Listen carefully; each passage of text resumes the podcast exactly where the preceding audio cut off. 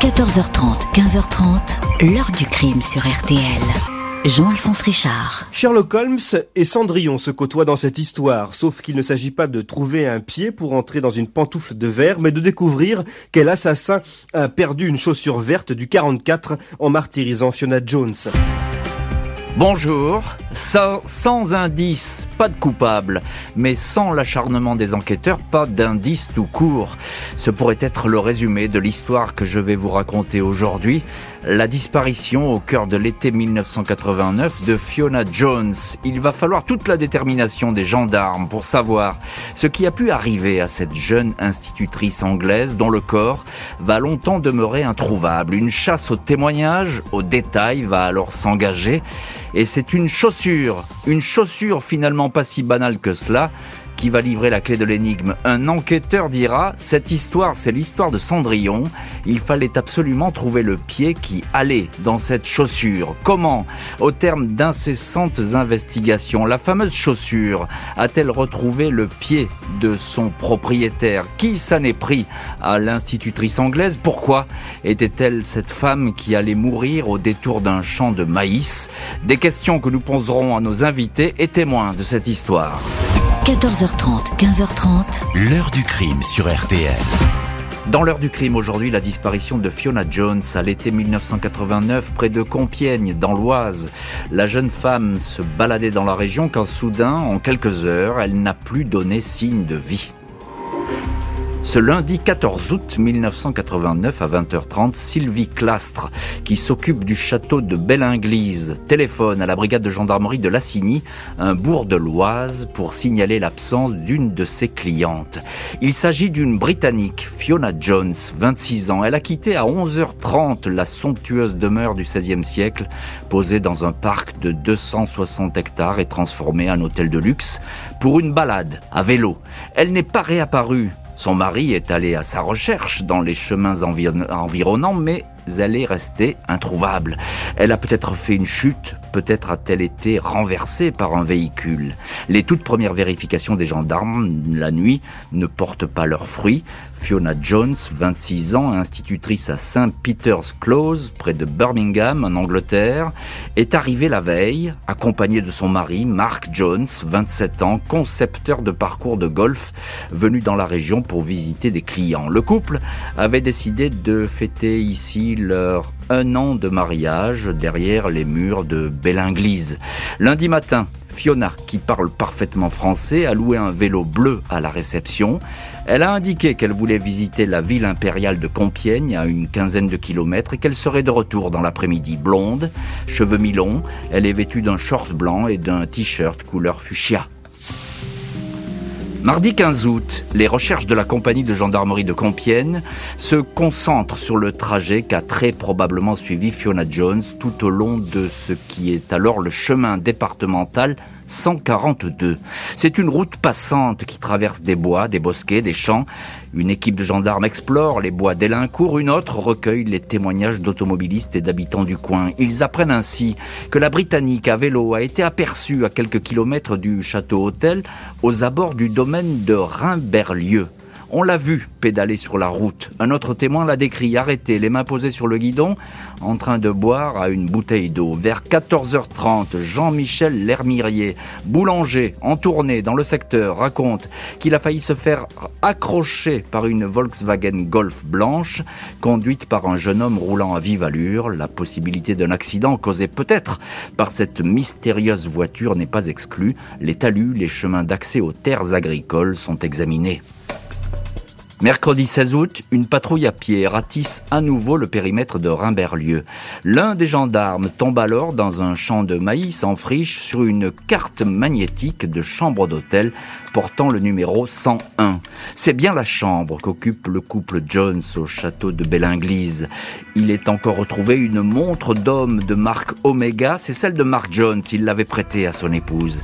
Une chaîne de coups que portait Fiona se trouve également sur les lieux, des marques sur le sol Il semble qu'une lutte se soit engagée sur place. Malgré les effets lui appartenant, Fiona Jones reste introuvable, tout comme la bicyclette bleue. Le capitaine Jean-Philippe Ster, l'un des chefs d'enquête, ratisse plusieurs fois le même coin. Il repère alors une forme insolite, à moitié enfouie dans une flaque de boue. Il s'agit d'un mocassin de couleur vert et parme, une chaussure d'homme de pointure 44 qui est là depuis peu de temps et pourrait appartenir à un éventuel agresseur. Le lendemain, un hélicoptère survole le secteur. Les étangs de Marès-sur-Masse sont songés sondés par des plongeurs vendredi 18 août, 250 hommes, gendarmes et militaires fouillent les 700 hectares du domaine de Rimberlieu, pas de Fiona. Le soir, une information judiciaire pour arrestation illégale et séquestration est ouverte, confiée à la juge de Compiègne, Isabelle Pagenel. Pas de Fiona Jones donc euh, dans ce secteur de l'Oise, mais des indices, et notamment cette chaussure qui va s'avérer des plus précieuses. On va le voir d'ailleurs dans le chapitre suivant parce que cette chaussure euh, va déclencher véritablement l'enquête euh, des gendarmes. Bonjour Dominique Rizet. Bonjour Jean-Alphonse. Merci beaucoup d'avoir accepté aujourd'hui euh, l'invitation de l'heure du crime. Évidemment, on ne vous présente presque plus, tout le monde vous connaît, vous êtes journaliste. Euh, on vous voit sur BFM dans Affaires suivantes ou encore évidemment dans l'émission culte Faites entrer l'accusé euh, sur RMC. Alors Dominique Rizet, au début, cette jeune femme à vélo dans ce coin isolé de campagne sur cette petite route, on pense évidemment à un accident. Oui. Donc on pense à un accident, on retrouve euh, uniquement la carte de sa chambre d'hôtel. Elle a disparu, quelqu'un aurait pu la renverser, elle faisait du vélo et on aurait pu déplacer son corps, quelqu'un qui aurait mhm. qui aurait commis une infraction, un accident, un délit. Euh, voilà, donc on pense à un accident et surtout on espère la retrouver vivante. Alors pas de bicyclette, pas de corps, on peut penser aussi euh, à un maniaque qui guettait le passage d'une jeune femme. Absolument, elle est jeune, elle est jolie, elle est sportive, elle est sur son vélo, elle est dans un endroit assez isolé. Hein. Euh, son mari, lui, est en train de travailler, architecte qui construit des golfs, donc il est en train de reconnaître des lieux pour installer un golf. Mmh. Elle est seule. Mmh. Elle est seule, elle a pris son vélo, elle est partie se promener. Une fille jolie, euh, oui, elle peut très bien tomber sur un maniaque euh, qui l'a enlevé, qui l'a kidnappé. Oui, ça fait partie des hypothèses. Bonjour Georges Charrière. Bonjour. Merci beaucoup vous aussi d'avoir accepté l'invitation de l'heure du crime. Vous êtes journaliste et vous avez suivi toute cette affaire pour le courrier Picard. Alors on a l'impression, Georges Charrière, que euh, c'est une espèce de, puzzle euh, un peu énigmatique qui se met en place sur cette scène qui n'est pas encore véritablement une scène de crime. Euh, qu'est-ce qu'ils disent tous ces indices? Le collier, etc. Il y a plein de choses, la carte d'hôtel. Bah, tout ça signe le fait que euh, Fiona Jones, visiblement, ne s'est pas débarrassée de, sa carte de, de, chambre d'hôtel, la, chambre 101, qu'elle mhm. qu'elle s'est pas arraché une chaîne toute seule, quoi, que, que, des choses ne, qu'il y a eu quelque chose de violent qui s'est passé à ce moment-là. Et euh, rapidement, les gendarmes de la section de recherche qui vont être chargés de l'enquête vont bien évidemment partir sur une agression. Et le tout est de savoir, sur une zone euh, comme celle-là, en pleine campagne, il n'y a pas forcément beaucoup de monde, donc ils vont se mettre à la recherche de, des moindres indices et cette fameuse chaussure qui sera au cœur du dossier. Oui, c'est ça. qui va ouvrir sur une enquête fabuleuse. Oui, euh, oui, ça on va le voir effectivement, et vous allez nous en parler évidemment au fil de l'heure du crime. Euh, mais là, tout de suite, il y a quelque chose de violent qui s'est passé. J'ai envie de dire, bah, qui, qui, qui, est la victime? Qui est Fiona Jones? Parce que évidemment, c'est une, une, femme, on n'en a jamais entendu parler. Elle est là quasiment en vacances avec son mari. Alors Fiona Jones, c'est une femme dont on n'a jamais entendu parler. Elle est en vacances avec son mari. C'est un peu leur, leur voyage de noces un an après. C'est l'anniversaire de leur, de leur mariage. Elle parle parfaitement français. Donc c'est quelqu'un qui est parfaitement intégré. Euh, pendant que son mari euh, travaille pour euh, voir des clients et pour euh, aménager des golfs, elle, bah, elle en profite pour se, se promener dans le secteur tout à fait normalement. On est en plein été et tout va bien, quoi. Mm. Alors par contre, dès sa disparition, les nos confrères de la presse anglaise vont partir un petit peu dans tous les sens. Hein. Il y en a qui vont dire qu'elle est qu'elle a été victime d'un amoureux d'un amoureux déçu et, d'autres qui vont dire qu'en vérité elle était sous l'emprise d'une secte, que c'est cette secte qui va liquider. Bien évidemment, tout ça est complètement faux. Oui, bien, évidemment, mais vous faites bien de le signaler, Georges Charrière, parce que euh, la presse anglaise, elle va être omniprésente dans cette histoire. C'est-à-dire qu'ils arrivent, ils s'installent et ils ne vont pas quitter l'affaire quasiment jusqu'à la fin. Absolument. Ils vont faire, ils vont mettre en plus, il faut le dire, à l'époque une pression, euh, une pression d'enfer sur toute cette, enquête. Les gendarmes sont là en train de d'essayer de d'avoir des témoignages, d'essayer de trouver des indices complémentaires. Et puis il y a la pression de la presse anglaise qui rapidement va dire que les gendarmes de, de Picard, les gendarmes français sont euh, sont pas bons, sont des bons à rien et qui mènent mal l'enquête. Que si l'enquête avait été confiée à la à Scotland Yard, elle, serait déjà résolue. Oui, c'est ça. Bah, évidemment, on voit toujours euh, midi à, à l'heure de sa propre montre, c'est bien connu. Euh, témoignage important, Dominique euh, Rizet, euh, que vous avez suivi cette affaire à l'époque pour, pour François, je le précise. témoignage important, c'est cette Golf blanche, cette Volkswagen Golf qui est aperçue par deux ou trois témoins. Cette Golf, elle a été vue par un agriculteur une première fois, elle est repartie et l'agriculteur l'a vue revenir.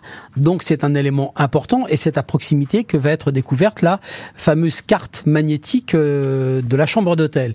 Donc cette Golf a peut-être un rapport avec euh, la disparition de Fiona Jones. Les gendarmes vont faire des recherches, il y a 2000 Golf dans le département de l'Oise euh, mmh. et donc il va falloir une par une essayer de retrouver les propriétaires, leur emploi du temps. Enfin, c'est un boulot énorme et c'est une enquête de patience. C'est une longue enquête qui va mener les gendarmes, euh, j'ai envie de dire, aux, quatre coins de la France, oui, aux quatre coins de la France, pas seulement la voiture. Euh, Georges Charrière, euh, vous qui aviez suivi l'affaire pour le courrier Picard, on entend ce que dit Dominique Rizet, je pense que vous, vous partagez ce qu'il dit évidemment, mais c'est une enquête, bah, les gendarmes, ils sont pas totalement démunis, il y a quand même des indices, hein, ils ont, ils ont une, beaucoup de choses à reconstituer, mais il y a des indices qui existent. Oui, il y a cette golf dont, parlait Dominique Rizet euh, tout de suite, mais il y a également le fait que des témoins ont vu quelqu'un, et ce quelqu'un, c'est quelqu'un de grand. Hmm. Ils en sont sûrs. De grand, de grand, ils en sont. C'est quelqu'un a été vu. Il y a plusieurs témoignages qui se recoupent. Donc euh, grande grande taille, a priori, grande pointure de chaussures également. Donc. En l'absence de la victime, qui est peut-être séquestrée par un homme qui l'aurait enlevée de force, les enquêteurs vont se concentrer sur ces fameux indices retrouvés dans le champ de blé, et notamment ce fameux mocassin d'homme les gendarmes de la compagnie de Compiègne se montrent volontairement discrets sur leur découverte. Sur le terrain, les recherches se poursuivent comme si de rien n'était pour retrouver le vélo et peut-être le corps de la disparue. Des étangs sont à nouveau sondés, les carrières de Chevincourt, les souterrains de Rimberlieu sont visités. Les explorations vont ainsi se poursuivre pendant 15 jours jusqu'au lundi 28 août. Parallèlement, toute une série de vérifications sont lancées. La Volkswagen Golf blanche, tout d'abord, aperçue par cinq témoins sur cette portion de route, dans un créneau horaire coïncidant avec la disparition de Fiona Jones. Des témoins ont décrit le conducteur comme un homme grand, jeune, entre 20 et 30 ans, cheveux bruns, visage blême. Il semblait porter une cravate. Une liste de 12 882 voitures est transmise par la préfecture de l'Oise. 1500 pour le seul arrondissement de Compiègne. Le passage en revue des véhicules s'avère fastidieux. Les enquêteurs cherchent à déterminer si l'une de ces golfs appartient à une personne déjà connue pour agression sexuelle ou violence sur des femmes, mais ces recherches ne donnent rien. Les enquêteurs travaillent parallèlement sur le mocassin retrouvé sur le lieu où Fiona Jones a été agressée et enlevée. Il s'agit d'une chaussure de marque Arcus de taille 44 de couleur canard améthyste selon le catalogue du fabricant, c'est-à-dire par parme et vert. L'usine de la marque qui se trouve dans les Pyrénées-Atlantiques est sollicitée. Le fichier client du fabricant indique que 152 paires ont été livrées dans 76 magasins en France, jusqu'à Tahiti et à l'étranger.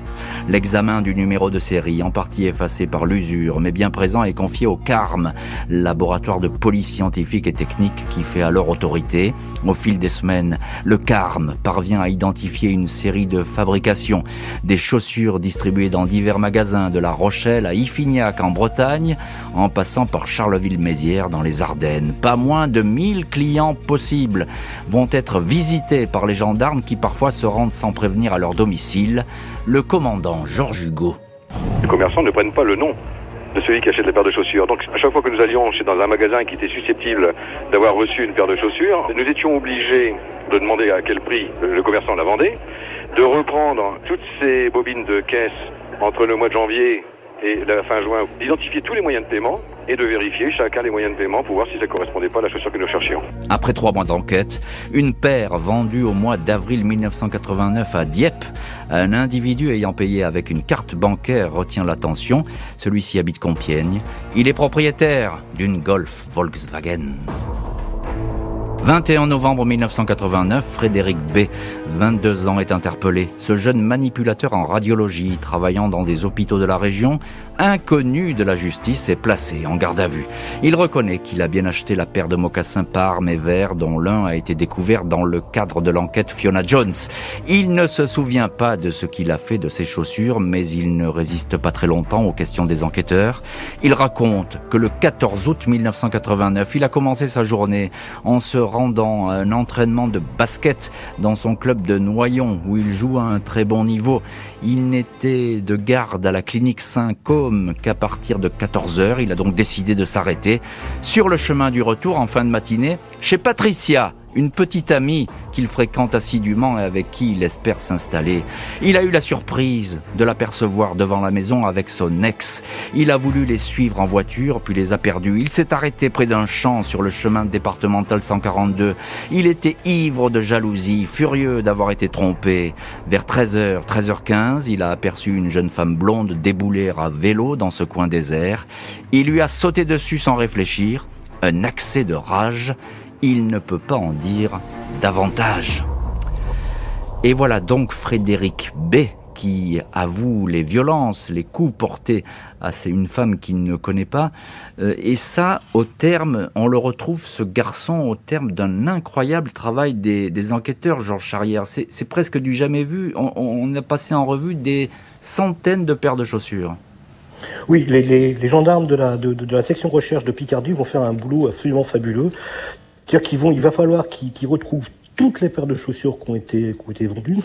Ensuite, il va falloir qu'ils euh, qu'ils fassent les magasins. Ils vont faire Dieppe notamment, hein, parce que euh, ils vont faire Dieppe. Et euh, à Dieppe, ils ont de la chance puisqu'ils vont tomber sur quelqu'un qui est méticuleux et qu'au-delà du ruban de paiement par par carte, hein, de, qui garde tous, le vendeur a un cahier et sur ce cahier, il marque les noms des personnes qui ont acheté des chaussures et euh, les gendarmes de la SR vont vérifier. C'est un monsieur qui est grand et qui euh, a une golfe blanche. Donc ils vont faire, ils vont descendre chez lui comme ils l'ont fait chez plein d'autres, y compris un journaliste de, du Nouvel Observateur à l'époque, qui a la grande surprise de, de les voir débarquer. Il le cueille discrètement à son domicile avant qu'il aille travailler il le ramène en garde à vue, et là, en garde à vue, il va tout de suite dire, bah oui, effectivement, mm. c'est moi, et euh, j'ai tué cette femme. J'ai tué cette. bien évidemment, on va essayer de comprendre pourquoi il a fait ça. Bien sûr, et ça, on va le voir un petit peu par la suite. Euh, pour l'instant, il en reste là. Il avoue euh, ce, meurtre. On n'a pas beaucoup de détails d'ailleurs au, début. il y a une surprise quand même parce que c'est un garçon un peu comme tout le monde, tout à fait insoupçonnable, Georges Charrière. C'est tout sauf un, client. Les gendarmes avaient cherché les délinquants sexuels, qui auraient éventuellement une golfe blanche, euh, ceux qui étaient euh, connus pour agression. Euh, Dominique Rizet, à l'époque vous suiviez l'affaire pour, pour François. Tous les amis de Frédéric, de ce fameux Frédéric B, tombent des nues en apprenant qu'il a tué Fiona Jones. Mais tous ses amis et ses parents, Jean-Alphonse, et ses parents. Et je vais vous raconter une histoire. quand Frédéric est identifié et qu'il est arrêté, je travaille à France Soir, et on m'envoie là-bas, on m'envoie à Babeuf, dans l'Oise, et mhm. quand j'arrive, c'est en début d'après-midi, eh bien, il y a tout un tas de journalistes devant. Il y a notamment les journalistes anglais. Et il y a du monde. Hein. Et au lieu d'attendre ici, je me dis, bon, qu'est-ce que je, je... vais rien obtenir devant cette maison. Et en fait, j'ai écrit une lettre aux parents de Frédéric. Oui, c'est ça. Vous, vous, leur avez fait passer un mot, comme on dit dans le métier. Et, et là, ça a marché, puisque vous allez les rencontrer, ces parents. Racontez-nous. Alors j'arrive, il y a sa mère seulement, son père est au travail. Et cette femme, elle est posée, elle pleure, elle me dit c'est horrible ce qui nous arrive, et elle commence à me parler de son fils. Comment il a pu faire ça? Il n'est pas connu. Et le soir, le père rentre du travail, part devant, il rentre sa voiture, euh, rentre dans la maison, je suis tout seul avec eux, et je reste jusqu'à minuit.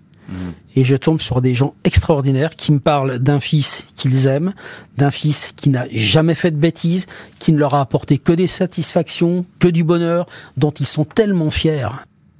Ils sont fiers effectivement de, ce garçon qui d'ailleurs n'avait rien à se reprocher jusque-là. Donc euh, évidemment tout le monde euh, tombe des nues. Georges Charrière, l'enquête, on peut dire qu'elle est quasiment verrouillée à ce moment-là, même s'il manque plein d'éléments. Hein. On ne sait pas où est le corps, on ne sait pas où est la bicyclette. tout ça, ça reste un peu flou. Mais les gendarmes sont sûrs d'avoir leur homme. Il a avoué, il n'y a plus de soucis. Il a avoué. Les gendarmes, maintenant, leur, mission, ça va être, ça va être de, savoir pourquoi. Hmm. Pourquoi il s'est attaqué à, cette jeune femme? Pourquoi? Hmm. Comment? Et ça va être ça l'enjeu. Et puis surtout, il y a quelque chose qui est important dans cette enquête, c'est où est le corps Bien sûr. De cette jeune femme? Hmm. Où est son corps? Qu'est-ce qu'il en a fait?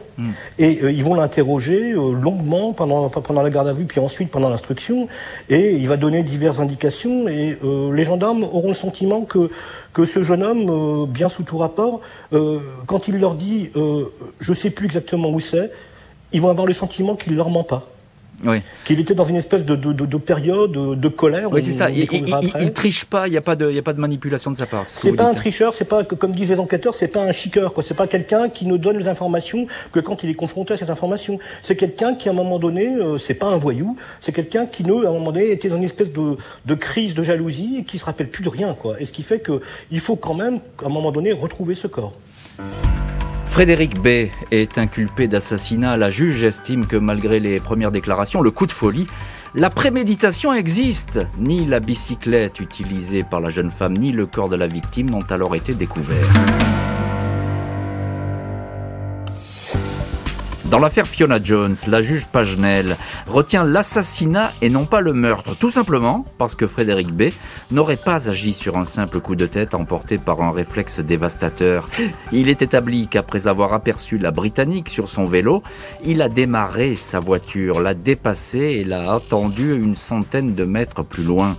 C'est là qu'il a bondi hors de son véhicule, l'a empoigné et l'a projeté à terre. Une lutte s'est engagée dans le fossé. Fiona s'est débattue de toutes ses forces, perdant sa chaîne de coups et sa montre dans la bagarre. Frédéric B aurait tenté d'abuser d'elle, mais n'y serait pas parvenu. Il l'a frappée à coups de poing, puis lui a serré le cou. Il a laissé la jeune femme inerte, mais encore en vie. Le jeune homme a quitté la scène de crime pour y revenir dans la soirée afin d'y retrouver son mocassin. Il s'est aperçu qu'elle respirait encore. Il a donc décidé de l'achever. Il a chargé le corps et le vélo dans le coffre de la Golf. Il ne s'est pas attardé à cause de l'arrivée d'un tracteur. Frédéric B est reparti en trombe, direction la forêt de Compiègne. Il a appelé ensuite la clinique où il travaillait pour dire qu'il aurait une bonne heure de retard.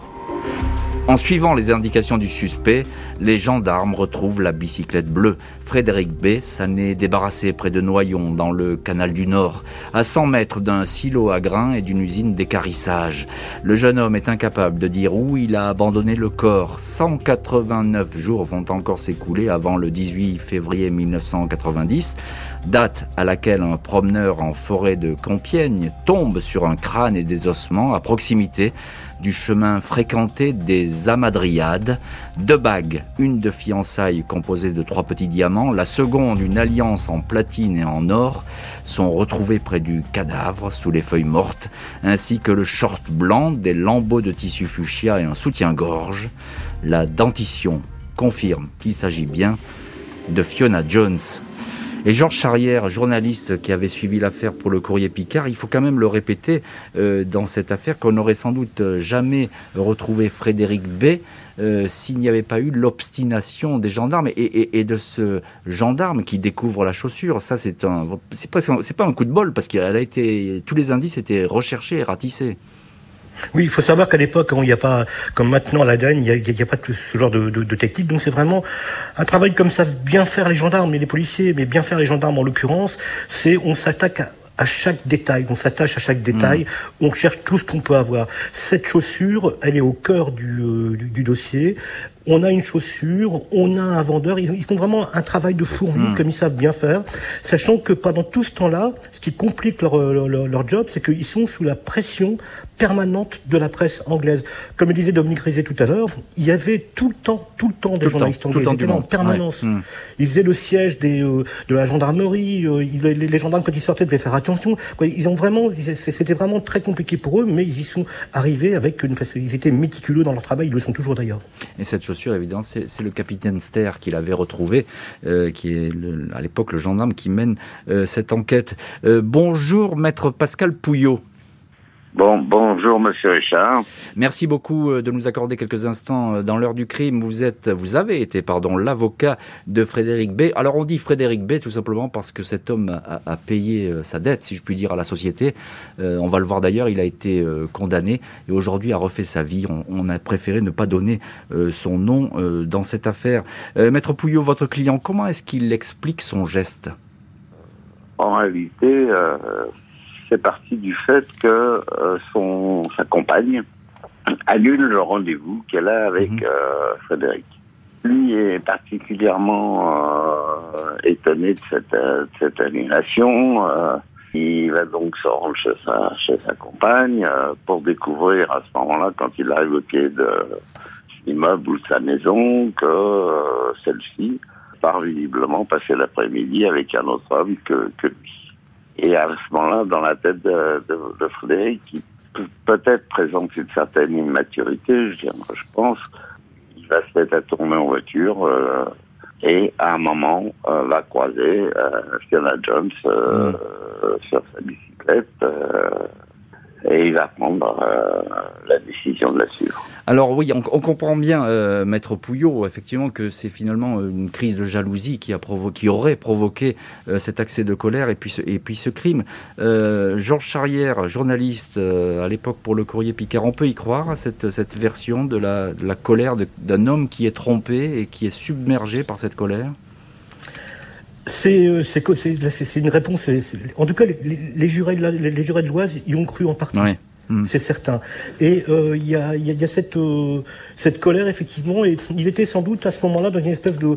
Il en voulait à toutes les femmes du monde, quoi, finalement. Et, en plus de ça, il était, il y avait quelque chose qui était assez tu et assez secret chez ce, ces jeunes hommes, c'est que il avait euh, des difficultés d'ordre sexuel qui étaient provoquées par un phimosis. Ouais.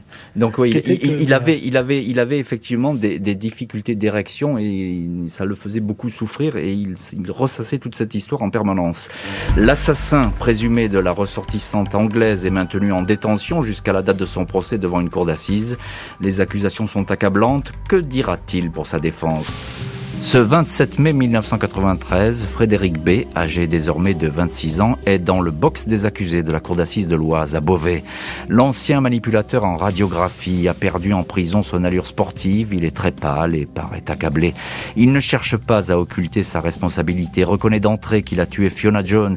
Il raconte avoir utilisé un couteau pour la frapper à la gorge. Je ne sais pas combien de fois je l'ai frappée. Je l'ai fait sans réfléchir aux conséquences. J'étais paniqué, je savais que je la tuais, mais j'ignorais où cela me mènerait. Pourquoi a-t-il transporté le corps? Je ne sais pas ce qui m'a pris, peut-être pour cacher ce que j'avais fait, peut-être pour la faire disparaître, je ne sais pas. Je cherche à comprendre, mais je ne comprendrai jamais. J'ai honte, j'ai été lâche, indique Frédéric B, s'adressant à la famille de Fiona, il déclare « Je regretterai toujours ce que j'ai fait ». 30 mai, après trois jours de débat, les jurés de l'Oise condamnent l'accusé à une peine modérée, 15 ans de prison. La préméditation n'a pas été retenue et l'incrimination d'assassinat a laissé la place à celle de meurtre. À l'annonce du verdict, les parents de la victime présents à l'audience, Bruce et Pat Cottrell, ainsi que ses frères Jonathan et Simon, éclatent en sanglots. Bruce Cottrell parle d'une parodie de justice. Leur avocat, maître Philippe Ginisté, considère que le verdict est choquant. La famille attendait au moins 20 ans de prison. Mark Jones, le mari de Fiona, évoque pour sa part une farce française. La perpétuité, dit-il, était la seule sentence qui aurait été acceptable. Un procès euh, qui n'est pas très long, qui se déroule sur quelques jours, mais qui est chargé euh, d'électricité. Georges Charrière, vous, avez suivi toute cette affaire pour le courrier Picard. Euh, comment, comment ça se passe, ce procès qui est très attendu dans l'Oise? Alors c'est un procès où il y a le, public habituel des, euh, des, des, salles des cours d'assises, hein, ceux qui viennent, qui commentent et qui. Et puis il y a surtout la cour d'assises de, de, de, Beauvais, c'est dans un bâtiment en béton blanc avec des espèces de, de bulles en plastique qui donnent, qui, qui donnent le jour. Et habituellement sur le banc de la presse qui se trouve juste derrière celui de la partie civile, il y a deux ou trois journalistes, principalement des journalistes euh, régionaux. Mhm. Et là, c'est pris d'assaut par la presse anglaise. Mhm. La cour d'assises donne donne sur la, salle des pas perdus par des baies vitrées. Et le président, c'est Gilet de l'époque, va être obligé de faire occulter les baies vitrées parce que les journalistes anglais veulent filmer, même si en France, ça leur est interdit. Donc c'est encore un procès sous haute pression. Et surtout, la famille est arrivée, en, de, de, la victime est arrivée en avion, un avion qui est affrété par la presse anglaise. Oui, c'est ça. Mais ça se fait beaucoup, ça, en Angleterre. Effectivement, là, la presse est, partie prenante dans les procès ou dans les affaires judiciaires et parfois patronne même comme ça les, les familles de victimes. C'est relativement courant. On n'est pas habitué à ça en France, mais ça existe beaucoup euh, en Angleterre. Encore un mot, euh, Georges Charrière. Euh, à quoi il ressemble cet accusé? Il est on s'attend toujours, hein, le, le, public s'attend toujours à avoir une espèce, de, un type monstrueux qui porterait euh, tous les stigmates du, du meurtrier ou de l'assassin. C'est pas le cas. Il est habituellement c'est un, un, homme grand, sportif, basketteur de haut niveau, mmh. et là il est replié sur lui-même. Il a souvent les yeux baissés. Il est tout pâle, il, a, il, est plus que l'image de ce qu'il était avant, quoi. Mmh. On apprendra qu'en maison d'arrêt, dans un premier temps, il fréquente pas beaucoup de monde, que de temps en temps, il fait des longues parties de tarot, c'est tout. Oui, donc effectivement, il est resté dans son coin. Euh, Maître Pascal Pouillot, vous le défendez à ce procès, euh, Frédéric B. Vous êtes son avocat. Je vous pose exactement la même question. quel visage est-ce qu'il affiche, votre client? Oh, C'est un garçon qui était, euh, qui participait, je dirais, totalement et sincèrement à son procès, même s'il n'était pas forcément extrêmement expansif. Il y avait de, il y avait de sa part beaucoup de beaucoup de remords, à l'évidence, beaucoup de peine euh, et de passivité euh, retenue, je pense, euh, par rapport au juré, par rapport au président, par rapport au magistrat. C'est un garçon qui mhm. avait toujours une, un comportement tout à fait correct extrêmement correct. Alors, un comportement correct, effectivement, ça, rejoint ce que vous disiez, Georges Charrière. Euh, il, va y avoir ces explications, il n'y en a pas beaucoup à donner. D'ailleurs, il va reconnaître les faits euh, sans problème. Est-ce qu'on sait comment il a. Est-ce que tout de même on sait exactement comment il a pu, euh, il n'y a pas d'autre terme, mais achever la malheureuse Fiona Jones? Il aura lui-même du mal à expliquer. Ce qui est quand même, ce qui est très terrible dans cette affaire, c'est que il va étrangler Fiona Jones, il va la laisser dans le fossé. Et il va, il va revenir, hmm. et au moment où il revient, Fiona Jones est en train d'émerger de cette agression violente.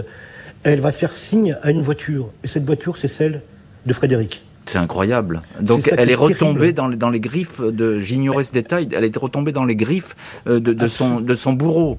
Absolument. C'est-à-dire qu'au moment où elle émerge, elle émerge du fossé, et à ce moment-là, eh ben, elle, elle, espère du secours, hein, bien évidemment. Et à ce moment-là, eh bien, euh, elle retombe sur. Euh, c'est comme dans les films, vous savez, euh, les thrillers un petit peu horrifiques. On est exactement là-dedans. Mmh. C'est-à-dire qu'elle tombe, elle retombe sur lui, et là, bah, il, a, il va, il va s'acharner sur elle à coup de couteau. Je crois qu'il y, y, y a, plus de dix coups de couteau qui sont donnés. Et puis après, il est, il est dans une espèce, il va, il va expliquer au procès qu'il est dans une espèce de, il est, il est plus là, quoi. Il sait plus ce qu'il fait, il, il, mhm. perd le, le, contrôle de tout ce qui se passe, et euh, voilà, quoi. Frédéric B prend donc le chemin de la prison. Pas d'appel possible devant la cour d'assises à l'époque. Avec les trois années déjà passées en préventive, il ne va pas rester très longtemps en détention. Février 1999, Frédéric B quitte discrètement la prison où il était incarcéré. La famille de Fiona Jones avait écrit au président François Mitterrand pour que la peine de prison à 15 ans soit alourdie sans succès. Ses proches n'étaient pas avertis de cette sortie, ils l'ont appris par un avocat. Pat Cotril, la mère de la jeune institutrice, ne masque ni son chagrin ni sa colère. J'ai tenu bon toutes ces années. Le verdict était ridicule. Je pensais donc que nous serions consultés dès lors que la libération conditionnelle serait annoncée. Nous souhaitions nous faire entendre et nous opposer à cette remise en liberté. Nous avons été mis devant le fait accompli. Je ne sais pas ce que nous pouvons faire désormais. Frédéric B était en prison un détenu modèle. Après sa sortie, il a refait sa vie. Il a changé de métier et a tout mis en œuvre pour se faire oublier. Il ne s'est plus jamais fait remarquer dans une affaire judiciaire. Maître Pascal Pouillot, vous avez défendu euh, Frédéric B lors de ce procès et dans cette affaire. Vous, confirmez ce que je viens de dire Il a refait sa vie. Qu'est-ce qui devient votre client? Eh bien, il est sorti quelques années, enfin, ou de nombreuses années, à une dizaine d'années plus tard. Il a changé de région. Il a également euh, changé de métier. Euh, et euh, aujourd'hui, jusqu'à maintenant, il mène une vie qui me semble exclure, toujours un peu dans, sur ce hmm. type d'affirmation, semble exclure tout risque de récidive. Il a donc, il a donc refait sa vie, le Frédéric B. Georges Charrière, journaliste à l'époque pour le Courrier Picard, on a bien senti qu'il y avait beaucoup de tension à l'énoncé du verdict, et notamment la famille qui désapprouvait totalement cette peine trop légère de 15 ans de prison. Et, puis la suite, eh ben, ils vont être furieux aussi de la sortie peut-être prématurée de, de Frédéric B. Ça a continué sans arrêt, c'est une libération choquante pour, le, pour, les, pour les Britanniques. Oui, parce que d'abord le système judiciaire français, le système judiciaire britannique n'est pas le même, donc il s'attendait à, à, une perpétuité. Mm. Voilà, à ce que ça, ça fonctionne comme, comme en Angleterre, euh, mais c'était euh, c'était pas le cas.